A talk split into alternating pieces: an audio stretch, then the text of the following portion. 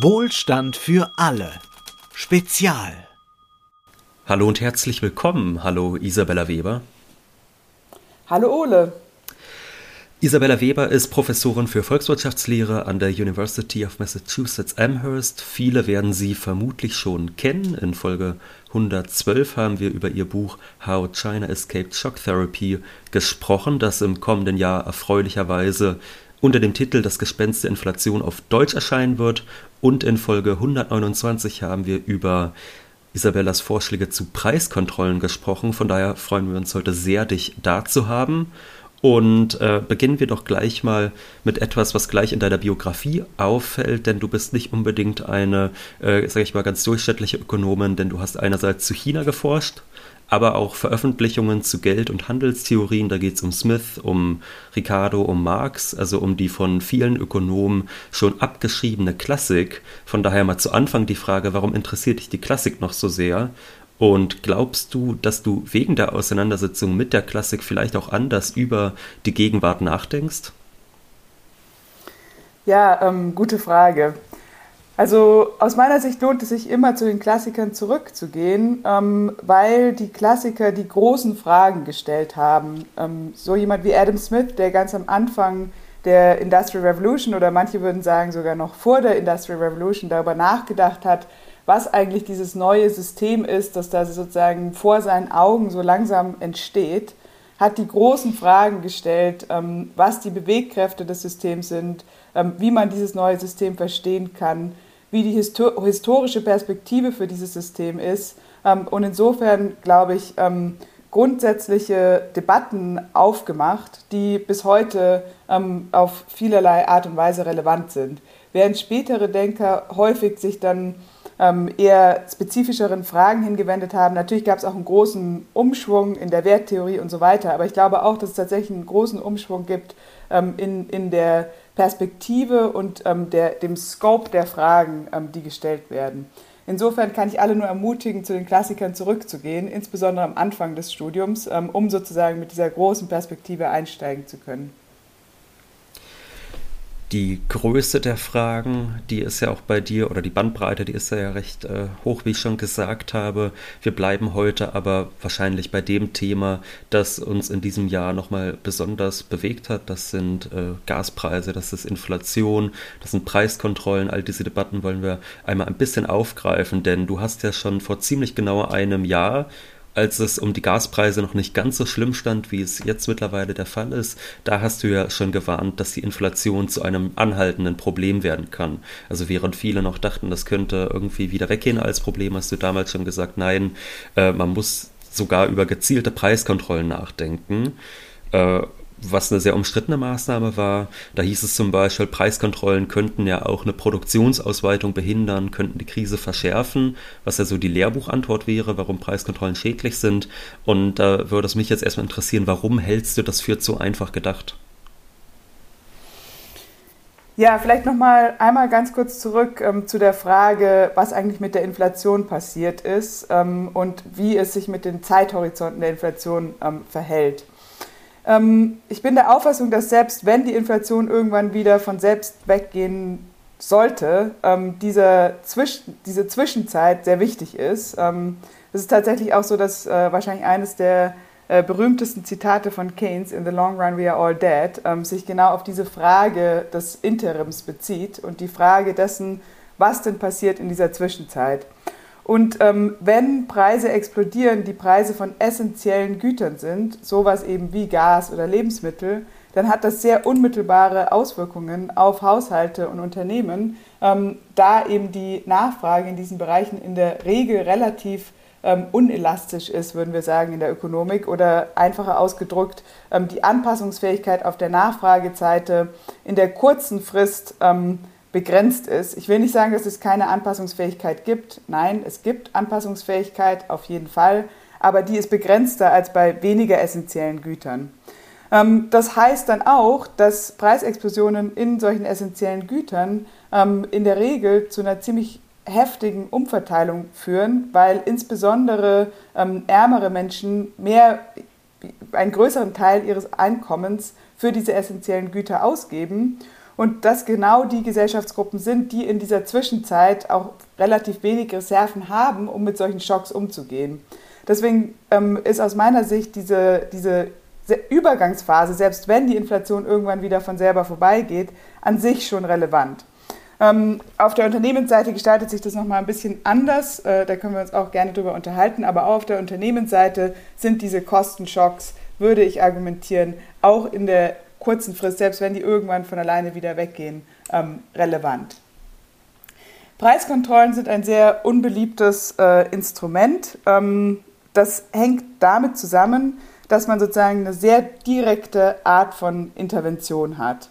Um äh, hier ganz klar zu sein, ich habe nie irgendeine Art von totalen Preiskontrollen gefordert. Ich habe nie die Art von Preiskontrollen gefordert, wie sie zum Beispiel während des Zweiten Weltkrieges ähm, in den USA äh, tatsächlich umgesetzt wurden. In diesem äh, sehr weit diskutierten Artikel bin ich sogar noch nicht mal so weit gegangen, tatsächlich Preiskontrollen zu fordern, sondern ich habe eigentlich nur gesagt, es ist an der Zeit, darüber nachzudenken, ob wir solche Instrumente wie gezielte sektorelle Preiskontrollen vielleicht wieder brauchen könnten. Ähm, und da wir die lange vergessen haben und sehr lange uns darüber nicht mehr Gedanken gemacht haben, ist es vielleicht an der Zeit, ähm, eine Debatte dazu anzustoßen. Ähm, warum ist es an der Zeit? Eben genau aufgrund dieser langsamen Anpassungsprozesse, die ich gerade dargelegt hatte, die in extremen Krisensituationen, in Situationen von Emergencies oder Notlagen ähm, dazu führen können, dass Preise in die Höhe schnellen auf eine Art und Weise, die sehr viel Schaden anrichten, ohne dass sich das Angebot in dieser kurzen Frist ähm, wirklich auf diese Preisexplosionen anpassen kann. Deswegen muss man darüber nachdenken, ob man in dieser kurzen Frist Maßnahmen ergreifen muss, die diese Preisschocks absorbieren oder abpuffern. Ähm, genau. Das heißt also, die mikroökonomische, also Lehrer würde ja eigentlich sagen, so Econ 101-mäßig, wenn man Preiskontrollen verhängt, dann könnte das eine Ausweitung des Angebots behindern. Und du sagst jetzt zumindest kurzfristig ist diese Ausweitung des Angebots vielleicht gar nicht unbedingt realistisch, weshalb man das eigentlich auch schon abhaken kann. Ähm, genau, also da gibt es natürlich unterschiedliche Konstellationen. Ähm, es gibt so Konstellationen wie zum Beispiel der Hafen von Los Angeles ist komplett blockiert, ähm, weil es äh, diese ganzen Anpassungen ähm, aufgrund der Pandemie gab, die zu extremen Staus geführt haben, sodass es äh, riesige Schlangen von Schiffen gibt, ähm, die sozusagen den Warenzufluss auf dem amerikanischen Markt ähm, unmöglich machen aufgrund dieses Staus. Ähm, wenn jetzt während dieser Stau anhält, die Preise für die Waren, die da fehlen, ähm, in die Höhe schießen auf eine extreme Art und Weise, geht davon der Stau nicht schneller weg. Deswegen wird sich auch das Angebot ähm, in dieser kurzen Frist nicht schneller anpassen. Deswegen muss man darüber nachdenken, was man für Maßnahmen ergreifen kann, um einerseits eben tatsächlich diesen Stau aufzulösen, also ganz konkret, ähm, was kann man für, ähm, für Maßnahmen ergreifen, wie zum Beispiel ähm, eine Verlängerung der Öffnungszeiten des Hafens, ähm, eine Erhöhung der Arbeiterzahlen am Hafen, ähm, damit man sozusagen die Schiffe schneller ähm, abladen kann. Solche ganz konkreten praktischen Dinge. Aber man muss eben auch darüber nachdenken, ähm, ob für bestimmte Güter die Preisexplosion, die von solchen Blockaden ausgeht, vielleicht so schmerzhaft sein kann, ohne dass sie eben diesen erwünschten Effekt einer Angebotsanpassung erzeugt, dass man etwas auch eventuell an gegen diese Preisexplosion tun muss. Das muss nicht immer oder sollte im Idealfall noch nicht mal unbedingt eine direkte Preiskontrolle sein. Das können auch zum Beispiel Price Gouging Laws sein, also Gesetze, die ähm, es verbieten, dass man als Unternehmen solche Situationen ausnutzt und dann sozusagen Preistreiberei ähm, äh, äh, ähm, äh, betreibt. Ähm, und da gibt es eine, eine Reihe von Möglichkeiten, wie man mit sowas umgehen kann. Und eine Preiskontrolle wäre eigentlich sozusagen würde ich äh, das Means of Last Resort, also das sozusagen, wenn, wenn all diese anderen Mittel nicht greifen können, könnte man im Notfall auch auf eine Preiskontrolle zurückgreifen. Okay, das ist so ein Fall, über den man nachdenken kann. Ein anderer Fall ist, ähm, was aktuell, ähm, so scheint es mir zumindest, ähm, im Ölsektor in den USA, Öl- und Gassektor in den USA passiert, wo man eine Situation hat, wo ähm, während der Pandemie sehr viel Kapazitäten, ähm, Produktionskapazitäten abgeschaltet wurden, weil die Nachfrage kurzfristig eingebrochen ist. Ähm, die Kapazitäten, die man abgeschaltet hat, waren ähm, natürlich oder also wie zu erwarten wäre, die Kapazitäten, die die höchsten Kosten haben. Wenn ich ein Unternehmen bin und ich überlege mir, welche, ähm, welchen, welche Raffinerie, welche ähm, Öl, äh, welche Ölquelle schalte ich ab, dann schalte ich die ab, die mir die höchsten Kosten pro Einheit ähm, Öl oder Gas ähm, verursacht.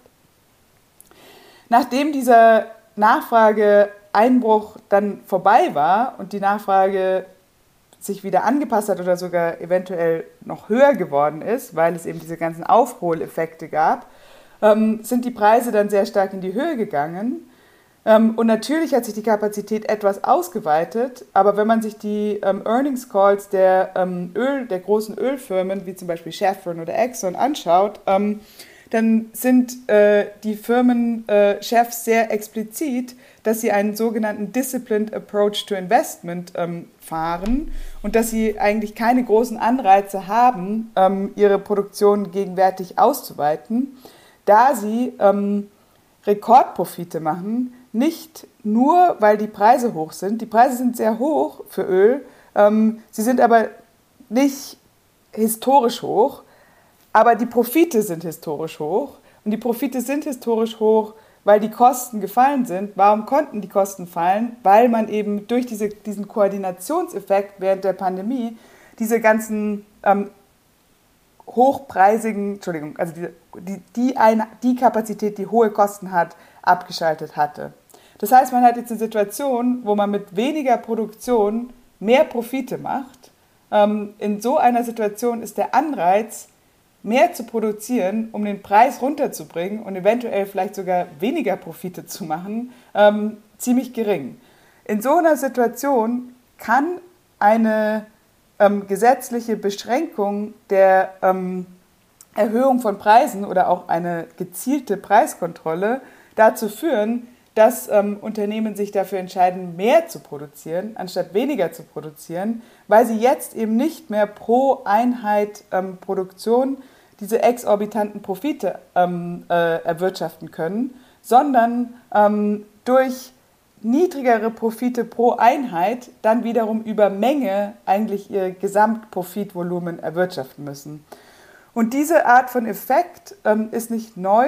Diese Art von Effekt ähm, wurde zum Beispiel auch von John Kenneth Galbraith, ähm, dem äh, sogenannten Zar der Preiskontrollen ähm, in den USA ähm, während des Zweiten Weltkrieges, ähm, beobachtet als ein Effekt, der immer wieder auch aufgetreten ist, wenn Preiskontrollen äh, verhängt wurden, dass, dass eben dann unter bestimmten Konstellationen Unternehmen tatsächlich einen Anreiz haben, mehr zu produzieren, weil ihr Gewinn jetzt eben von, von dem Volumen ähm, ähm, der, der Produktion äh, abhängt und nicht von den sogenannten Windfall Profits, ähm, die eingefahren werden können, ähm, die aber auch eben diese Art von Knappheit ähm, eigentlich voraussetzen. Da sprechen wir am besten gleich nochmal drüber, über diese Frage äh, Preiskontrollen auf solche Güter, wie kann man sie anwenden. Ähm, aber jetzt hast du ja sogar noch, oder hast du schon eigentlich noch weiter gegriffen, du bist schon auch gleich äh, auf die Inflation zu sprechen gekommen und äh, vielleicht würde es auch da mal helfen, wenn du kurz versuchst, die Ursachen der jetzigen Inflation zu erklären. Da wird ja auch unter Ökonomen sehr heftig äh, drüber gestritten, wer hat nun eigentlich Schuld, äh, zu wie viel Prozent sind es jetzt Lieferengpässe, Gaspreise oder Geldpolitik Politik von FED und EZB. Das ist ja doch eine relativ strittige Sache. Und da passt es doch ganz gut, dass kürzlich ein Working Paper von dir und einigen Kolleginnen und Kollegen erschienen ist, wo ihr unter anderem darüber schreibt. Von daher ähm, wäre das doch vielleicht ganz interessant, darauf mal zu sprechen zu kommen. Äh, da wendet ihr euch gewissermaßen gegen etablierte Inflationstheorien. Ihr kritisiert da auch, dass Inflation zu oft als etwas Makroökonomisches beschrieben wird. Kannst du erklären, was du damit meinst? Ja, ähm, vielleicht nur kurz als äh, Klarstellung, dass sozusagen das Paper nicht, ähm, nicht äh, von ihm nicht mehr gefordert wird, als es leisten kann. Das Paper versucht nicht sozusagen zu erklären, was genau jetzt die Driving Forces der gegenwärtigen Inflation sind, sondern was das Paper versucht zu machen, ist zu sagen, wenn es Inflation gibt, die von spezifischen Preisen ausgeht, welche Preise sind dann diejenigen, die die größte Gefahr für ein, eine, ähm, eine allgemeine ähm, Erhöhung des Preisniveaus ähm, darstellen. Also das kann man sich ein bisschen so vorstellen wie, ähm, wie eine Analyse von Vulnerabilitäten. Also was sind eigentlich die Punkte im System, die, wenn diejenigen Preise außer Kontrolle geraten, ähm, die, die das Potenzial haben, ähm, das, äh, das äh, Gesamtsystem ähm, ins Wanken zu bringen oder eben in dem Falle jetzt die, ähm, die Preisstabilität insgesamt ähm, äh, zu unterwandern.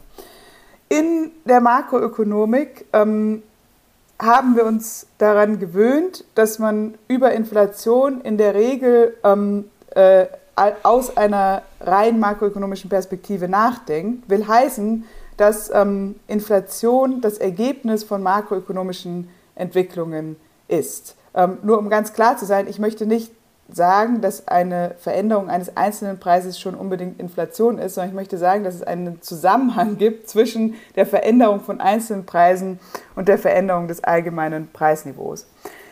Aus dieser makroökonomischen Erklärung der Inflation heraus gibt es im Grunde so ganz grob gefasst ähm, zwei Erklärungsansätze oder vielleicht manchmal auch drei, drei Erklärungsansätze. Der erste wäre der klassische Monetarismus, ähm, wo man eben einfach fragt, wie viel Geld trifft eigentlich auf wie viel Waren und wenn da zu viel Geld ist, das hinter zu wenigen Jahren Waren herjagt, dann geht man davon aus, dass deswegen sozusagen ähm, die Preise hochgehen. Also eigentlich ist es so ganz einfach ausgedrückt ähm, äh, äh, äh, eine Art von, von ähm, Verhältnis von Geld zu Waren und je nachdem, wie eben diese, dieser Bruch aussieht, ähm, äh, äh, kommt man dann eben dazu, dass das Preisniveau ähm, steigt oder fällt. Dann gibt es äh, die Perspektive im, im sogenannten New Keynesianism, ähm, wo man sich stärker an den, an, nicht an der Menge des Geldes orientiert, sondern wo man fragt, was ist denn eigentlich die Auslastung der Gesamtwirtschaft? Also wie viele Kapazitäten sind in der Wirtschaft ähm, vorhanden, die derzeit nicht ausgelastet sind? Und bei Kapazitäten bezieht man sich da in der Regel vor allem auf ähm, Kapitalgüter ähm, äh, und äh, Inputs ähm, und äh, äh, äh, ganz wichtig auch ähm, äh, die, die, Verfügbarkeit ähm, von Arbeitskräften. Ähm, und da ist dann sozusagen die Idee, dass eigentlich auf der Makroebene so ein bisschen so etwas Ähnliches passiert wie in einem einzelnen Markt, wo sozusagen, wenn dieses Angebot an Gesamtkapazität hinter der Gesamtnachfrage zurückfällt, dann würde das allgemeine Preisniveau so steigen, wie wir auch sozusagen im Verhältnis von Angebot und Nachfrage über das Ansteigen von einzelnen Preisen nachdenken würden.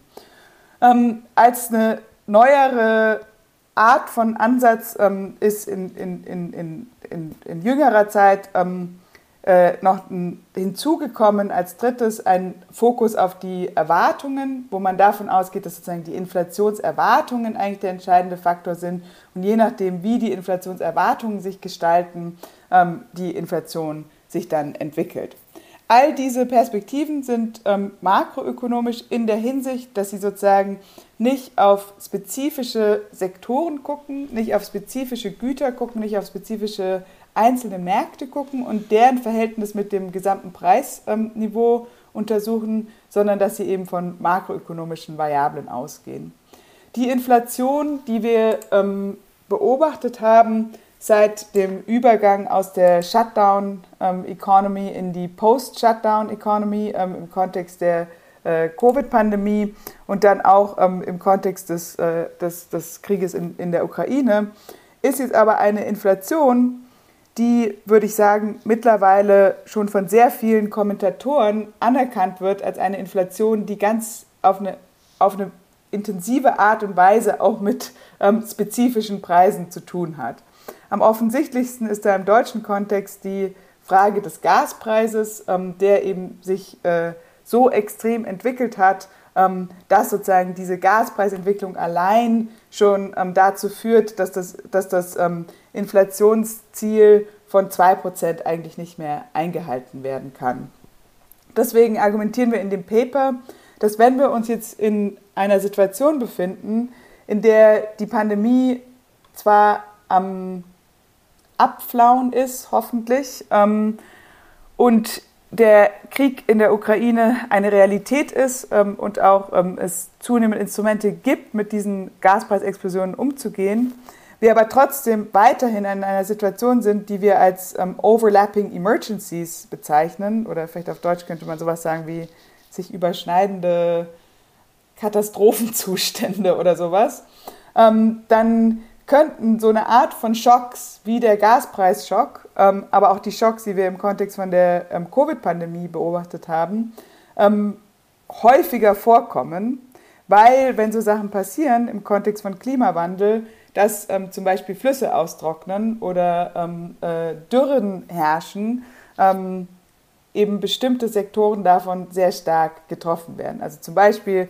ist gerade in den USA der Mississippi River ähm, so äh, trocken, da ist so wenig Wasser, dass ähm, das äh, Verschiffen von Getreide ähm, zu einem großen Problem geworden ist und das ähm, äh, trägt zu dem Preisdruck ähm, auf den globalen Getreidemärkten bei. In Deutschland ähm, gab es das Problem, dass die Flüsse ähm, so niedrigen Stand hatten, dass Kohle nicht mehr äh, ohne weiteres äh, transportiert werden konnte, was dann wiederum äh, zu der Verfügbarkeit von Kohle und der Energiegewinnung aus Kohle ähm, äh, äh, da Probleme erzeugt hat. In China gab es das Problem, dass aufgrund von Dürren die, ähm, die, äh, die äh, Wasserkraftwerke ausgefallen sind und es damit dann sozusagen einen riesen Energieschock gab, der ähm, von, von, von dieser Realität des Klimawandels, in, in der wir uns befinden, ausgeht. Gleichzeitig ist natürlich auch eine Situation, in der ähm, die weltwirtschaftliche Ordnung, wie wir sie äh, kennen, ähm, äh, mindestens seit 1990 oder wenn man noch weitergehen möchte und sagen möchte, dass die Dominanz der westlichen Wirtschaften in der Welt ähm, zur industriellen Revolution zurückgehen, dann vielleicht auch ähm, seit mehr als 200 Jahren, ähm, dass diese Art von Wirtschaftsordnung mehr und mehr ins Wanken gerät ähm, und damit auch ähm, eben die Institutionen, die unsere sehr stark global vernetzte ähm, äh, äh, äh Wirtschaft äh, äh ähm, regulieren, die mehr und mehr ins Wanken geraten. Ähm, und in diesem Kontext, ähm, Stichwort Lieferkettenprobleme, es durchaus sein kann, dass wenn eben dieses ganze globale Gefüge weiterhin ähm, in, in diese Instabilitäten hineinrutscht, ähm, es zu weiteren Schocks kommen kann. Das sind jetzt alles nur Beispiele, um zu sagen, wir leben in, äh, in sehr instabilen Zeiten, in der mehr Schocks, ähm, die in der Regel sehr sektorell sind, häufig sogar güterspezifisch sind, ähm, wahrscheinlicher sind, als sie vielleicht noch ähm, vor 10, 20 Jahren waren. Und dass in diesem Kontext eben die Frage, ähm, welche Sektoren denn eigentlich die Schwachpunkte sind, dass sozusagen, wenn diese Sektoren getroffen werden, ähm, äh, äh, das Implikationen für die äh, gesamtwirtschaftliche Preisstabilität hat, ähm, eine neue Relevanz gewinnt. Und ähm, diese Frage versuchen wir eben in dem Paper ähm, äh, mit den Simulationen, die wir da durchführen, ähm, zu beantworten. Jetzt oder eine erste Antwort zu geben.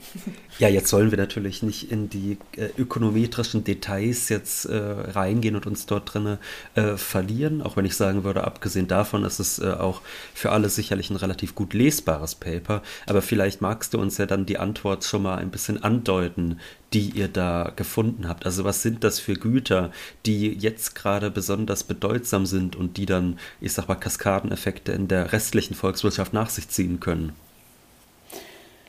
Ja, also ähm, das Paper ist zu den USA, nicht zu Deutschland. Mhm. Ähm, und wir haben tatsächlich keine Ökonometrik gemacht, sondern nur, oder in Anführungsstrichen, nur eine Input-Output-Analyse. Das heißt, was wir machen in dem Paper ist zu sagen, wenn wir davon ausgehen, dass die Wirtschaft wie so ein Netzwerk ist, ähm, wo ein Sektor Dinge produziert, die dann wiederum die Inputs für den nächsten Sektor sind ähm, und so weiter. Und als solches auch die Preise von dem einen Sektor die Kosten von dem nächsten Sektor sind, dann können wir in so einer Art von, von Netzwerk ähm, Preisschocks simulieren und wir können ähm, versuchen, äh, äh, wir, wir, wir, können nachempfinden, was passiert, wenn bestimmte Preise in die Höhe schnellen, ähm, also was mit anderen Preisen passiert, wenn bestimmte Preise in die Höhe schnellen.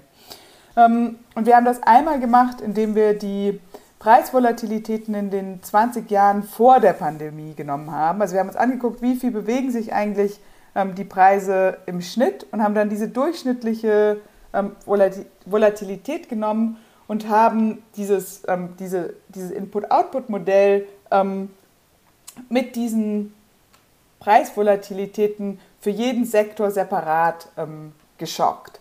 Und auf diese Art und Weise konnten wir dann sozusagen ein Ranking erzeugen, ähm, das uns äh, das darauf beruht, ähm, wie groß der Effekt auf die, ähm, die Gesamtveränderung ähm, des, des Preisniveaus ist, der von einem solchen sektorspezifischen ähm, Schock ausgeht und haben dann gesagt, dass die ähm, Sektoren, die den, das, den größten Effekt auf ähm, die Gesamtpreisstabilität haben, das gesamte Preisniveau haben, dass die eine gewisse systemische Wichtigkeit haben.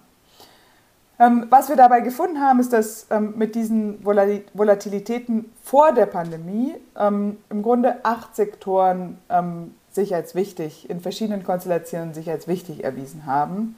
Das ist einmal Petroleum and Coal Products, Oil and Gas Extraction, Farms, dann Food and Beverage and, äh, and Tobacco Products, Chemical Products, Housing, Utilities und Wholesale Trade. Wenn wir dann die Preisschocks genommen haben, ähm, in der Größe, wie sie im Übergang von der Shutdown zur Post-Shutdown-Wirtschaft ähm, sich ergeben haben und auch in der Größenordnung, wie sie während des ähm, Kriegs in der Ukraine ähm, äh, stattgefunden haben, äh, bekommen wir ein Ranking, das uns wiederum die gleichen Preise als systemisch ähm, wichtig anzeigt ähm, was aus unserer Sicht darauf hindeutet, dass sozusagen schon vor der Pandemie eigentlich ähm, äh, es möglich gewesen wäre, ähm, die systemische Relevanz von bestimmten Preisen, die dann tatsächlich sich als systemisch relevant erwiesen haben, ähm, äh, äh, bereits zu identifizieren. Ähm, die Art von Preisen, die wir hier, die wir hier ähm, äh, äh, gefunden haben, fallen, denke ich, äh, im Grunde in drei Gruppen. Die erste Gruppe ist so die Gruppe von Grundbedürfnissen, also ähm, Housing, ähm, Essen, ähm, Farms, Entschuldigung, das hatte ich glaube ich vergessen vorhin zu erwähnen, Utilities, also alles, was ähm, Elektrizität, Strom und so weiter, ähm, äh, äh, äh, Wärme in, in, Wohnungen ist ähm, und eben auch äh, Petroleum and Gas Products wo so Sachen wie Benzin und Diesel und so weiter, also die, die, die, die, ähm, die äh, Produkte, die man zum, äh, zum Fahren mit äh, fossil betriebenen äh, äh, Autos braucht, ähm, hineinfallen. Das sind alles so Bereiche des, der, der Grundbedürfnisse ähm, von Konsumenten in industriellen ähm, Wirtschaften heute. Dann gibt es die ähm, Basic Production Inputs oder die, die so, so, so Grundinputs ähm, in die Produktion. Hier ist wiederum ähm, äh, der ganze Bereich von Öl und Gas drunter zu fassen ähm, und natürlich auch die chemischen Produkte. Ähm, und dann als dritte Gruppe äh, ähm, äh, äh, gibt es so eine Gruppe, die, die man, denke ich, so unter dem Stichwort von Verteilung von Waren ähm, äh, fassen könnte. Ähm, hier geht es um den Großhandel und dann als eine Industrie, die in unseren Simulationen mit der Volatilität nicht auf aufgetaucht war, die aber dann in der Pandemie auftaucht. Ähm, der ganze Bereich von äh, Transport mit ähm, Lastwagen, was natürlich in den USA eine Riesenrolle spielt ähm, und was ähm, wiederum mit diesen ganzen Lieferkettenengpässen zu tun ähm, hat und dem Chaos im Transportsystem, der in der Pandemie, äh, das in der Pandemie aufgetreten ist. Ähm, aber auf jeden Fall geht es hier eben um, um, um Sektoren, die so eine Art Grundinfrastruktur für die Verteilung von Waren ähm, bereitstellen. Als dritte das, Gruppe. Hm. Das heißt, wir sehen ja eigentlich schon, wir haben ja einige Sektoren, die ja auch wirklich, wenn man so will, an der Basis der Volkswirtschaft sind. Ja? Also Grundbedürfnisse oder ganz besonders wichtige industrielle Inputs, die auch für diese Inflation nochmal eine besondere Bedeutung haben. Und dann beschreibt ihr aber ganz am Ende des Papers noch einen weiteren Effekt, den ich sehr interessant finde, und zwar das, was sie als Conflict Inflation bezeichnet. Das heißt, wir haben erst diese Anstoßeffekte und dann gibt es quasi Verteilungskonflikte, wie sich diese Inflation, diese allgemeine Preissteigerung, die daraus entsteht, verteilt. Ähm, Wie kann man sich das vorstellen? Ja, ähm, also wenn die Preise hochgehen, dann hat das natürlich immer ziemlich unmittelbare Verteilungseffekte. Also erstmal so vielleicht aus der Perspektive der Konsumenten am direktesten nachvollziehbar ähm, ist äh, die, die Situation, wenn die Preise der Sachen, die man kauft, hochgehen und der Lohn ähm, konstant bleibt, dann geht die Kaufkraft runter und dann hat sozusagen eine Umverteilung stattgefunden in der Hinsicht, dass ich eben auf einmal eigentlich weniger des gesamtwirtschaftlich ähm, hergestellten Kuchens ähm, kaufen kann als vorher. Insofern ist meine Kaufkraft runtergegangen und ich habe ähm, verloren. Es kann aber auch zu einer Umverteilung zwischen Sektoren kommen. Das haben wir in dem Paper noch nicht uns angeschaut, aber ich denke, das ist auch ein nicht zu verachtender Effekt, wenn die ähm, zum Beispiel die Öl- und Gaspreise hochgehen ähm, und damit die Kosten ähm, zum Betreiben von Backöfen hochgehen und die Bäcker sagen, ähm, sie können diese äh, enormen Kostensteigerungen nicht an ihre Kunden weitergeben. Vielleicht, weil die Kunden schon so viel Kaufkraft verloren haben, weil sie äh, ihr ganzes Geld für ihre Gasrechnungen ausgeben. Ähm, dann äh, hat natürlich auch eine Umverteilung von den äh, Öl- und Gasunternehmen, die derzeit enorme Profite ein, ähm, äh, ein Entschuldigung, von den, von den Bäckern zu den Öl- und Gasunternehmen, die derzeit enorme ähm, Profite erwirtschaften, stattgefunden. Ähm, es gibt zudem noch einen durchschnittlichen Effekt, wo ähm, wenn sozusagen in einem Sektor die Preise hochgehen und damit hier die Profite hochgehen, ähm, dann kann es zu, zu einem Effekt kommen, wo sozusagen die Profitmargen in allen anderen Sektoren ähm, äh, äh, äh, runtergehen, weil sozusagen der, der Anteil der absoluten Profite an dem Gesamtpreis runtergegangen ist, wenn die Kosten hochgegangen sind. Das ist jetzt vielleicht nicht so leicht nachvollziehbar gewesen, aber äh, also einfach gesagt gibt es sowohl auf der Seite von äh, Lohnabhängigen äh, als auch auf der Seite von Unternehmen einen Effekt, wo sozusagen die Preissteigerungen äh, dazu führen können, ähm, dass, dass, ähm, dass es äh, zu, zu, zu, einer verringerten, ähm, zu einem verringerten Anteil an, an dem Gesamtprodukt kommt. Was wir jetzt simulieren in dem Paper ist, was, was passiert, wenn sozusagen die, die äh, Gewerkschaften äh, in der Lage wären, den gesamten ähm, Reallohnverlust, der sich ähm, aufgrund von diesen Preisschocks ergibt, ähm, durch Nominallohnerhöhungen wettzumachen. Oder wenn umgekehrt diejenigen Firmen, die sozusagen unter, aufgrund dieser ähm, Preisschocks ähm, eine, einen Rückgang ihrer, äh, ihrer Profitrate erlebt haben, wenn die sozusagen diese Profitrate wieder auf das ursprüngliche Niveau ähm, zurücksetzen könnten. was wir dabei sehen, ist, ähm, dass die ähm, Preissteigerung, die von davon ausgehen würde, wenn die Lohnabhängigen ihre Reallöhne auf das Vorkrisenniveau ähm, zurückbringen könnten, größer ist als diejenige, ähm, die ähm, von, der, ähm, von, von der Anpassung der Profitrate auf das ähm, Vorkrisenniveau ähm, äh, ausgeht. Das ist kein äh, Argument dafür, dass wir eine Lohnpreisspirale haben, weil wir sozusagen in dieser äh, Simulation keine Aussage darüber treffen, ob Gewerkschaften tatsächlich in der Lage sind, Reallöhne auf dem Niveau ähm, von vor der Inflation ähm, äh, zu stabilisieren. In der Tat ist das, was wir beobachten, ja eben gerade, dass äh, Gewerkschaften in der Regel nicht in der Lage sind, ähm, äh, Reallohnverluste Verluste zu vermeiden. Deswegen würde ich die Ergebnisse in unserem Paper so interpretieren, zu sagen, dass die Preisexplosionen in diesen systemisch wichtigen ähm, Preisen, wenn sie denn nicht kompensiert werden, die ähm, Löhne stärker treffen ähm, in der Regel als, ähm, als, als die Profite. Als die Profitraten, hm. Entschuldigung. Mhm.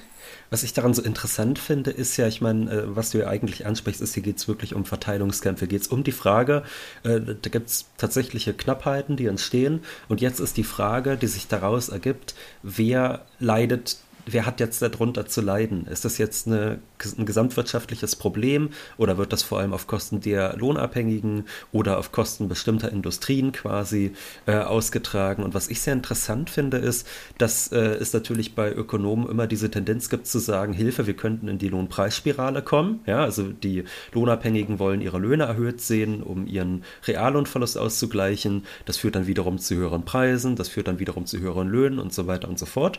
Da waren die Ökonomen dann sehr gerne vor. Und ich denke mir dann immer, gut, aber es gibt ja auch noch einen zweiten, eine zweite Partei, die daran Anteil hat, nämlich diejenige, äh, die die Preise erhöht. Und da ist es ja so, dass viele Ökonomen das erstmal für eine komplette Selbstverständlichkeit halten, dass die Unternehmen beispielsweise um ihre Profitmargen zu erhalten die Preise erhöhen. Wie blickst du auf, dieses, auf diesen Konflikt, der sich daraus ergibt?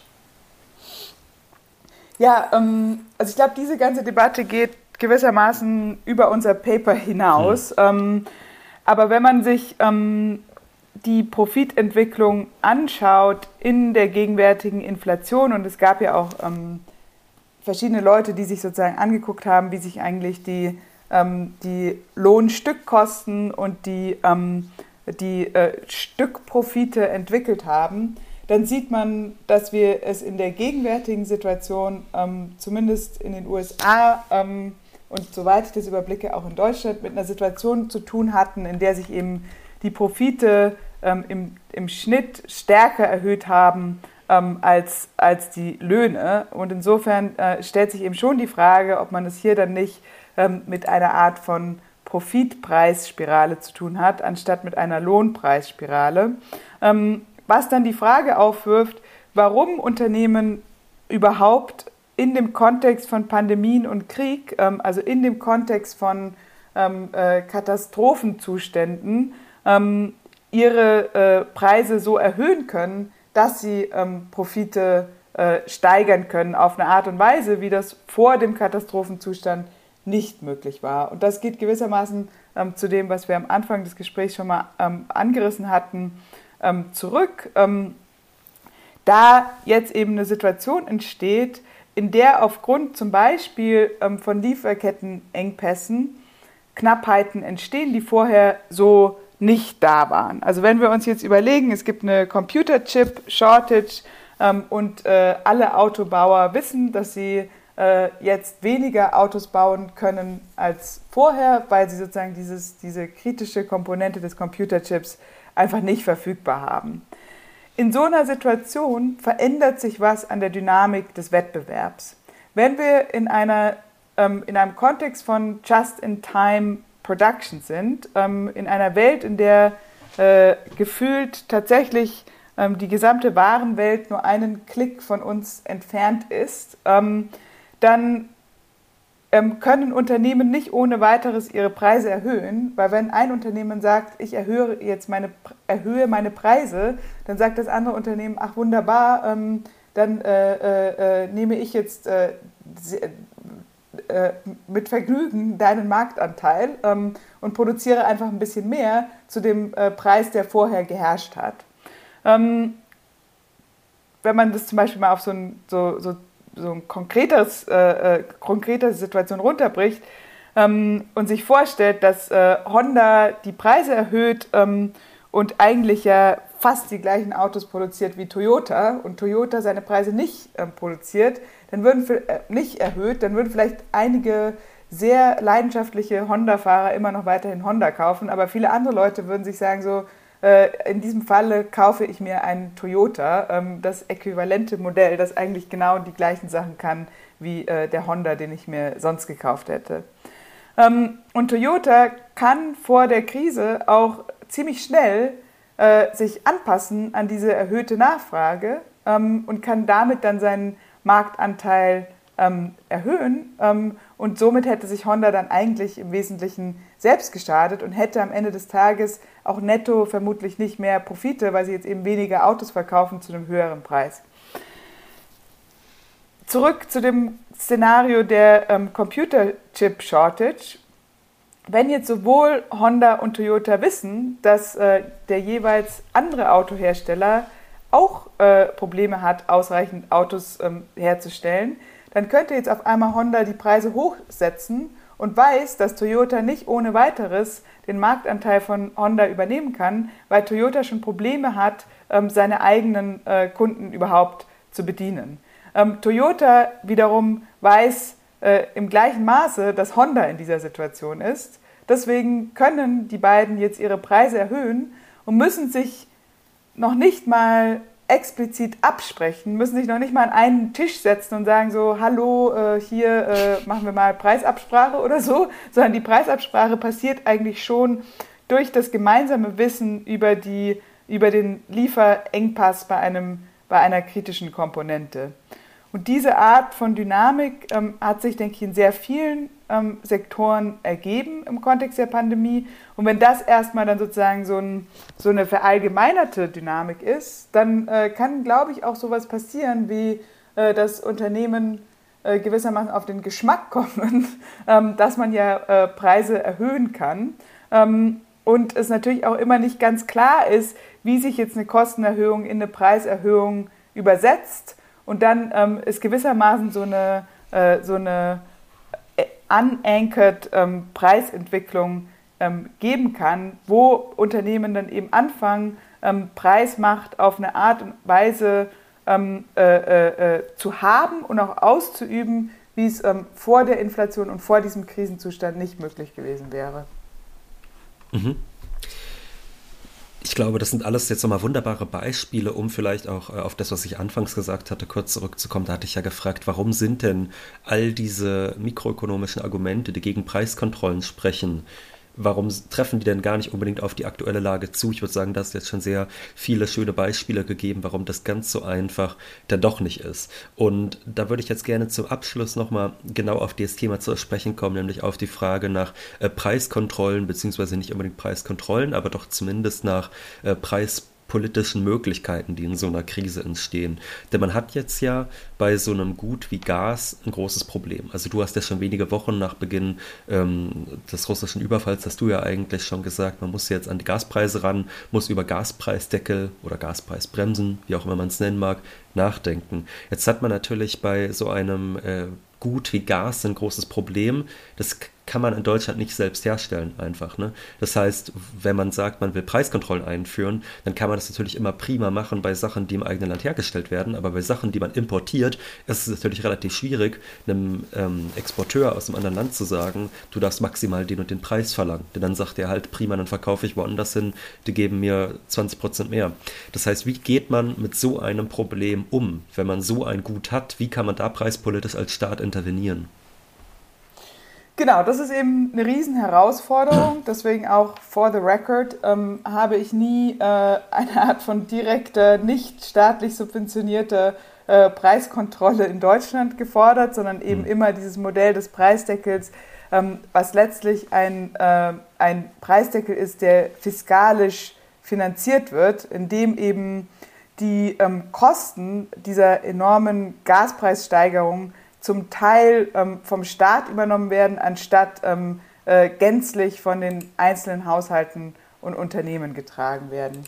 Ähm, die Situation bei dem äh, Thema Gas ist natürlich eine, wo wir es mit einem extrem wichtigen Gut zu tun haben, das ganz klar systemisch wichtig ist, sowohl für ähm, industrielle Produktion als auch ähm, für Grundbedürfnisse äh, von Menschen. Ähm, und gleichzeitig ist ein Gut ist, das eben nicht in Deutschland hergestellt wird ähm, und Deutschland zwar ein wichtiger Abnehmer ist, aber ähm, auch kein ausreichend alleine genommen, kein ausreichend groß genuger ähm, Abnehmer, dass er so eine Art Nachfragekartell, dass Deutschland als, als Land ein, ein, ein Nachfragekartell hätte oder sowas.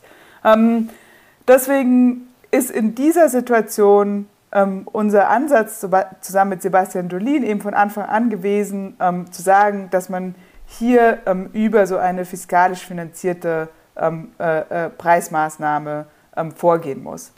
Das ist zum Beispiel in den USA beim Ölsektor und Gassektor anders, weil man in den USA sehr große ähm, Öl- und Gasproduzenten hat.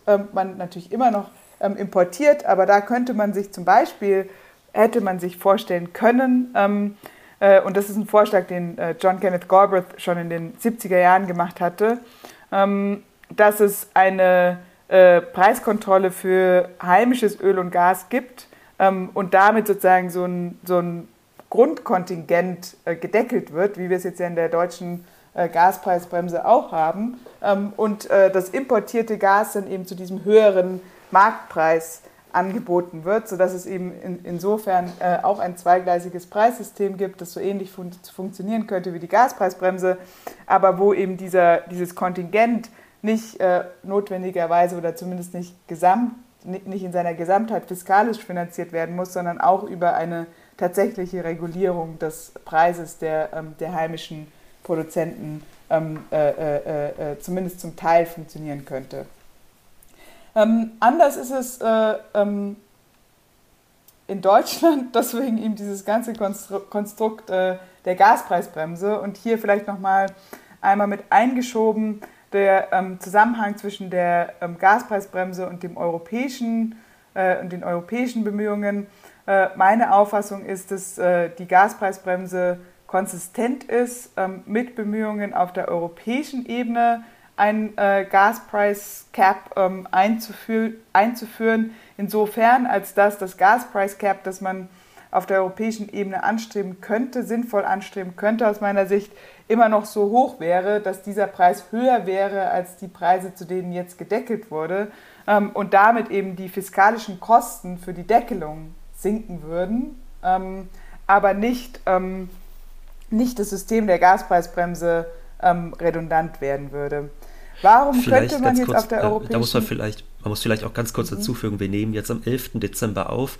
Äh, das heißt, die genauen technischen Details, wie jetzt in Deutschland die Gaspreisbremse umgesetzt wird, die haben wir jetzt noch nicht.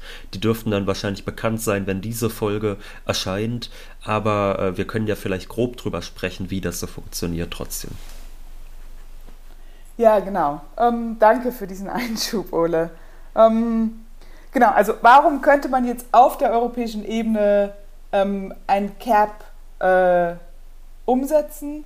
Und da gibt es verschiedene Modelle. Ähm, ich persönlich denke, dass es gut wäre, eine gewisse Preisflexibilität beim LNG zu haben und insofern sozusagen ein Cap zu haben, das sich vor allem ähm, auf das Pipeline-Gas bezieht. Aber da gibt es verschiedene Modelle, verschiedene Diskussionen. Die Möglichkeit besteht auf der europäischen Ebene, weil man dann eben ein Nachfragevolumen hat, das auf dem Weltmarkt so wichtig ist, dass man eine größere Marktmacht als Nachfrage hat, als wenn man Deutschland alleine nehmen würde.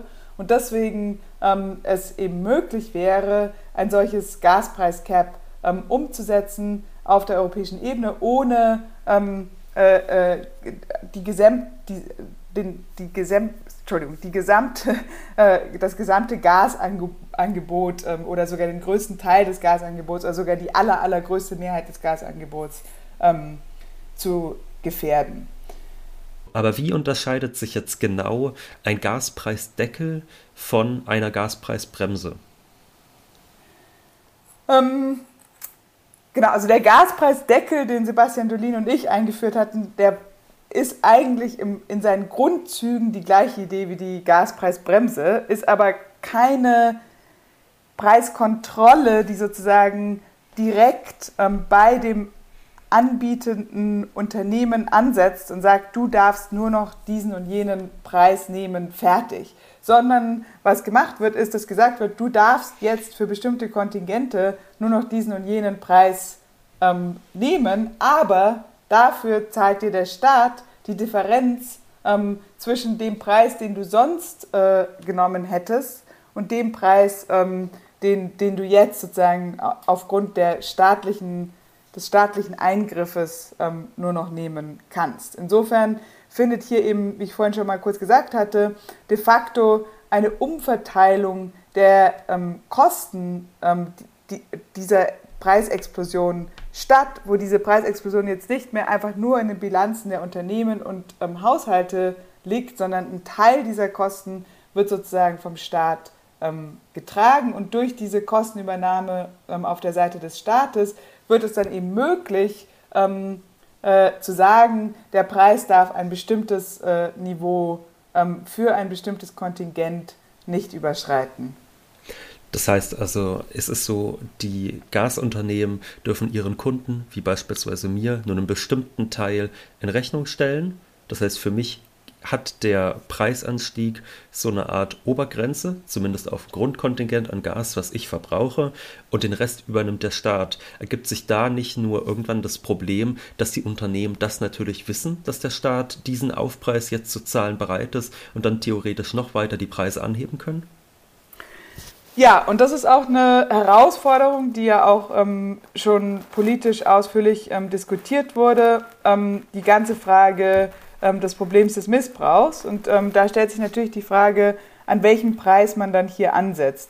Der ursprüngliche Vorschlag ähm, von Sebastian Dolin und mir hatte vorgesehen, dass die Erstattung, das, äh, de, de, also dieser Erstattungsbetrag, sich an den Großhandelspreisen orientiert, also an den Einkaufspreisen der ähm, Gasversorger.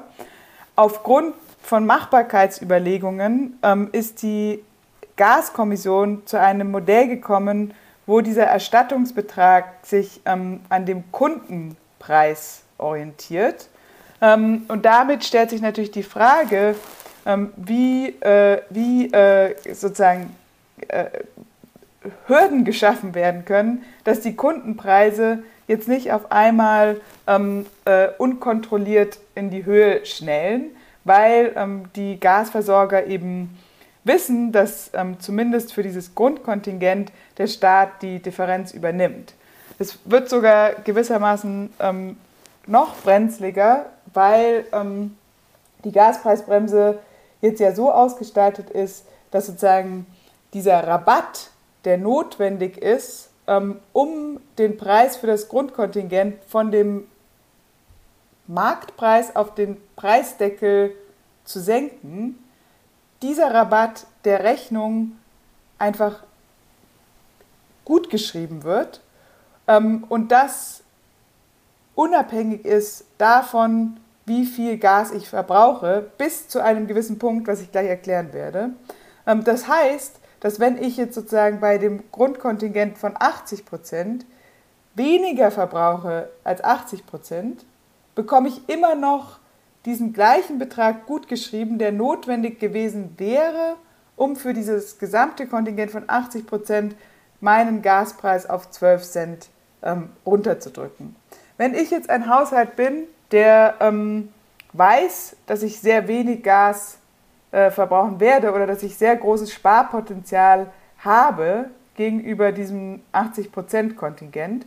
Zum Beispiel, ähm, weil ich, äh, weil ich ähm, eine Zweitwohnung habe, in der ich ähm, während meiner während der Pandemiezeit gewohnt habe und da dann ziemlich hohen Verbrauch hatte, die jetzt aber leer steht, ähm, dann hätte ich auf einmal ein Anreiz, in einen teuren Tarif zu wechseln, weil dann eben sozusagen mein Kundenpreis steigen würde und dieser Rabatt steigen würde und ich damit ähm, äh, ähm, dann sozusagen bevorteilt wäre, wenn ich einen höheren Preis zahle.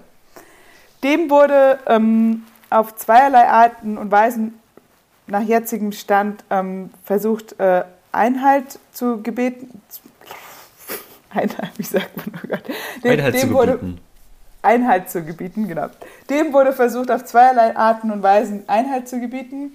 Einerseits ähm, wurde ausgeschlossen, dass Gasrechnungen negativ werden können. Ähm, will heißen, dass sozusagen das, was ich ähm, über diese Gaspreisbremse bekomme, nie mehr sein kann als das, was ich an Abschlägen gezahlt habe, sodass im besten Falle ich gar keine, gar keine Gasrechnung zahlen muss, also das auf Null hinausläuft, ähm, ich aber nicht dafür bezahlt werde, dass ich einen Gasanschluss habe. Das ist im Übrigen sehr wichtig auch ähm, für Unternehmen, die in der Gaspreisbremse teilnehmen, weil ansonsten Unternehmen äh, dafür bezahlt worden wären, dass sie sozusagen nicht produzieren ähm, und der, der Staat damit sozusagen eine Stilllegungsprämie finanziert hätte. Das ist in dem jetzigen Gesetzesentwurf ausgeschlossen worden.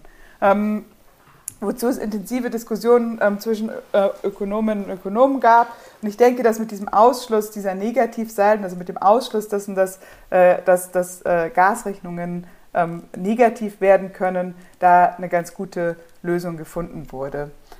Ein zweiter Schritt, der ähm, getätigt wurde, ist, dass ähm, in dem jetzigen Gesetzesentwurf es äh, sehr scharfe Sprache dazu gibt, dass ähm, Unternehmen, die, also Gasversorger, die ihre Preise erhöhen, ähm, das auf verschiedene Arten und Weisen kenntlich machen müssen und auch kartellrechtlich ähm, verfolgt werden können, wenn sie sozusagen ihre Preise auf unlautere Arten und Weisen erhöhen. Ich glaube, man hätte noch einen dritten Schritt machen können, aber es ist im Grunde ein technisches Detail, indem man ähm, äh, es unmöglich gemacht hätte, dass Kunden in teurere Gastarife wechseln.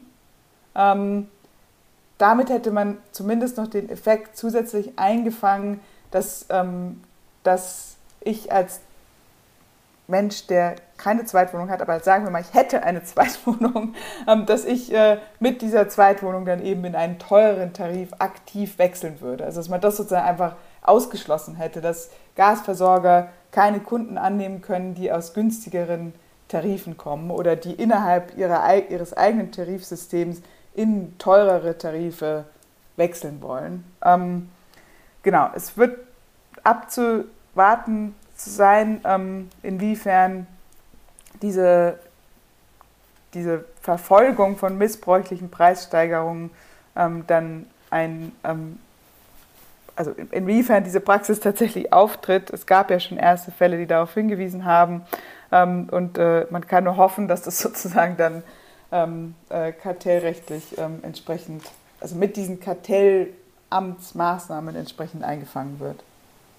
Ja, und ich glaube, man kann nur froh sein als jemand, der dem jetzt gerade allem lauscht, dass man selbst mit diesen Aufgaben nicht betraut ist und dass Menschen wie du sich darum kümmern, um diese technokratischen Sachen, die mir jetzt zumindest doch einigermaßen in den Kopf schwirren lassen. Äh, vielleicht nochmal als letzte Frage, kleiner Ausblick in die Zukunft. Wir sehen jetzt ja, dass diese Maßnahmen doch irgendwie ein sehr zweischneidiges Schwert sind. Man muss natürlich in dieser Krise jetzt stabilisieren Andererseits äh, subventioniert man damit nochmal in besonderem Maße eigentlich einen Sektor, den man in Zukunft eigentlich weitgehend runterfahren wollte mit äh, fossilen Energien.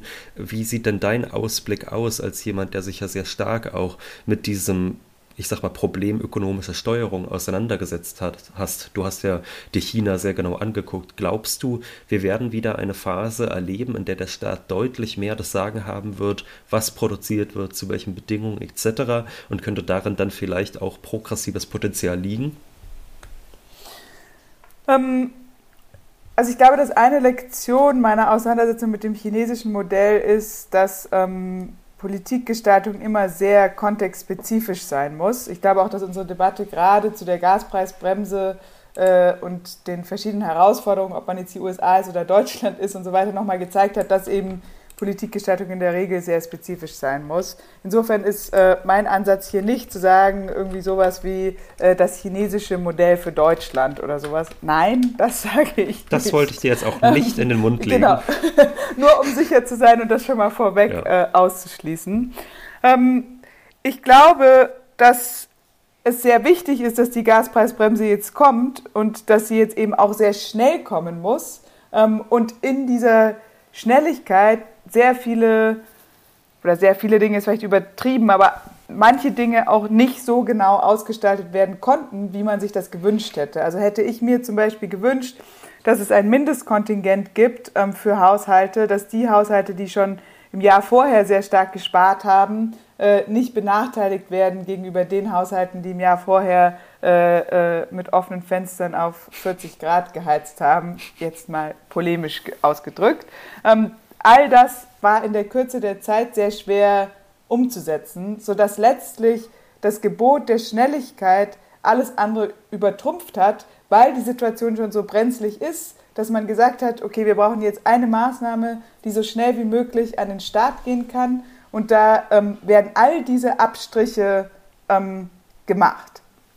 Was aus meiner Sicht nicht heißen sollte, dass man nicht darauf hinarbeiten sollte, dass man im Herbst 2023 eine Gaspreisbremse 2.0 hat, die ein bisschen zielgenauer ist ähm, und bestimmte äh, Herausforderungen, die jetzt in, gerade Stichwort soziale Gerechtigkeit in der Gaspreisbremse 1.0 ähm, äh, noch nicht äh, unbedingt adäquat äh, äh, äh, adressiert wurden, dass man da nicht darauf hinarbeiten sollte. Aber der zentrale Punkt hier ist das Stichwort Schnelligkeit. wenn man es mit solchen Schocks zu tun hat, ähm, die in essentielle Bereiche der Wirtschaft ähm, gehen und die damit die, ähm, das Potenzial haben, die gesamte Wirtschaft und tatsächlich ja auch die Gesellschaft ähm, auf eine Art und Weise zu treffen, ähm, dass, dass, äh, dass das gesamte System gewissermaßen ins Wanken gerät. Ähm, Stichwort Rezession, ähm, Stichwort äh, äh, äh, äh, die ganze, der ganze Themenkomplex der, der, der Gefahr einer Deindustrialisierung, Stichwort ähm, äh, ähm, ähm, äh, Unzufriedenheit der Menschen mit einer Situation, in der sie ihr, ihr Grundbedürfnis nach einer warmen Wohnung nicht mehr ähm, bedienen können und so weiter. Dass man in solchen Situationen eben eigentlich sehr schnell handeln können muss, wenn ein derartiger Preisschock eintritt. Es jetzt in diesem Falle aber viele Monate gedauert hat, bis wir zu dem Punkt gekommen sind, dass die Gaspreisbremse ähm, wirklich ähm, zur Realität wird. Und ich glaube, das hat mit einem gewissen Mindset zu tun, wo man eben über Inflation erstmal als ein rein makroökonomisches Phänomen nachgedacht hat, wo man erstmal ähm, die, ähm, die, die äh, Preisexplosion ähm, als ein Phänomen gesehen hat, ähm, das, das, äh, das einfach nur eine Knappheit auf dem Markt abbildet und keine weiteren ähm, großen äh, Verwerfungen in der Wirtschaft nach sich zieht, die in der kurzen Frist ähm, eine Reaktion der Politik erfordern. Ich glaube, dass in einem Kontext von sich überlappenden Notständen oder overlapping emergencies wir ein neues Verständnis brauchen, dass der Staat, wenn es zu extremen Schocks in systemrelevanten Bereichen kommt, schnell ähm, eingreifen können muss, um stabilisierend zu wirken, dass das sozusagen etwas ist, was wichtig ist und was auf die Agenda gehört. Ähm, und dass wir letztlich eigentlich so eine Art von wirtschaftspolitischem Katastrophenschutz brauchen, wo wir, wenn in anderen Bereichen, zum Beispiel im Bereich von Naturkatastrophen, Katastrophen eintreten, auch nicht sagen, wir warten jetzt einfach, bis der freie Markt die Katastrophe ähm, äh, äh geregelt hat ähm, und wir auf eine ähnliche Art und Weise ähm, Kapazitäten brauchen, um sehr zielgenau und mit so wenig Intervention wie möglich diese Schocks so genau wie möglich ähm, ähm, abpuffern können sollten, weil man damit eben vermeiden kann, dass diese Schocks erstmal durchs ganze System rasseln, die Inflation hochgeht, dann die Zinsen gesteigert werden müssen und man am Ende ähm, gar die ganze Wirtschaft in eine Rezession stürzt, ähm, um eben mit einem doch relativ spezifischen ähm, Schock umzugehen. Insofern ähm, plädiere ich dafür, dass, dass es sozusagen eine neue Awareness braucht, äh, dass auf so eine Art von Schocks schnell reagiert werden muss und dass das auch bedeutet, dass es eine staatliche Kapazität braucht, äh, dass man erstmal diese Sektoren überhaupt monitort und überhaupt ein Frühwarnsystem hat, dass man sozusagen, sobald diese Preise anfangen, sich auf äh, ungewöhnliche Arten und Weisen zu entwickeln, ähm, man da sehr schnell anfängt, drüber nachzudenken und ähm, man eben auch ein, ein, Instrumentarium entwickelt, was nicht einfach nur aus reinen Preiskontrollen bestehen kann, sondern was auch ähm, aus, äh, aus äh, so äh, Institutionen wie Bufferstocks, ähm, Regulierungen, dass es zum Beispiel keine, kein Price Gouging geben kann in solchen Situationen, ähm, Regulierungen darüber, ähm, äh, welche Arten von Collusion ähm, in, in Notstandssituationen nicht zulässig und so weiter, dass man die sozusagen stärker ins Bewusstsein, also dass es da eben ein anderes Bewusstsein braucht, ähm, ähm, dass man auf solche Schocks reagieren muss und nicht erst Monate braucht, bis man den Schock als etwas anerkennt, das eine eine Reaktion erfordert. Dann danke ich dir für deine Zeit, liebe Isabella. Ich weise nochmal abschließend darauf hin, dass im April, wenn Gott will, also soll heißen, wenn der Papiermangel nicht zum Problem wird, denn dein Buch wird 600 Seiten lang, äh, dein Buch, das wir bereits besprochen haben bei Wohlstand für alle, auch auf Deutsch erscheint. Das Gespenst der Inflation, wie China der Schocktherapie entkam, wird dann bei Surkamp veröffentlicht werden. Vielen Dank für deine Zeit und eine schöne Weihnachtszeit. Vielen Dank, hat mich sehr gefreut. Und eine schöne Weihnachtszeit allerseits. Das war Wohlstand für alle. Ihr könnt uns finanziell unterstützen über paypal.me-ole und Wolfgang oder über die in der Beschreibung angegebene Bankverbindung. Herzlichen Dank.